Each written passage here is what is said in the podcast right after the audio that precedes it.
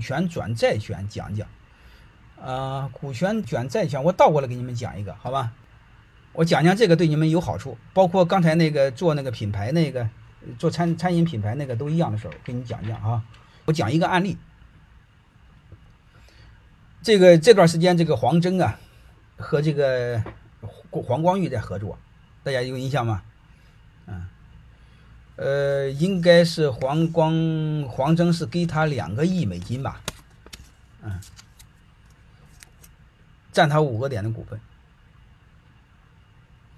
但是你一定要知道，虎落平原遭羊欺，啊，国美基本上现在是，呃，日落西山，啊，国美严格意义上就是上市公司那一部分，不上市的咱不知道哈，啊，基本上是处在资不抵债那个状况，但是你一定要知道，黄光裕曾经是首富，黄峥最厉害也是到了第二。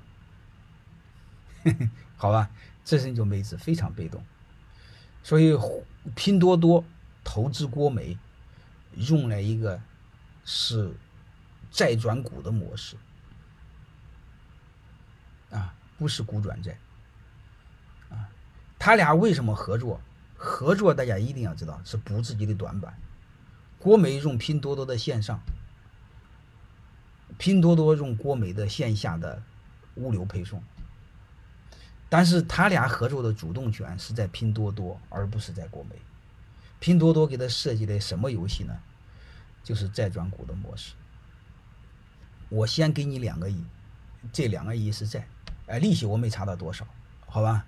三年之后啥意思呢？黄峥就告诉了黄光裕，三年之后如果你国美业绩做得好，我就把我这两个亿的债权转成五个点的股权。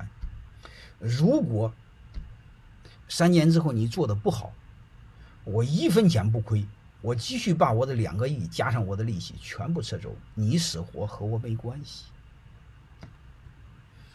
各位大家能听明白了吗？这就是债转股模式当然也可以股转债。你比如我先入你两个亿，我先入你五个点的股份，三年之后我看行，我继续入股，不行我转成债走人。这个没办法，这时候你会发现，这个拼多多的这个黄峥，你明白有绝对的主动权，黄光裕就是很被动，你也没治啊，你毕竟是曾经的老大，就是没治。欢迎添加马芳老师助理微信三零二九八七零六九九，咨询更多股权问题与课程信息。感谢您的关注。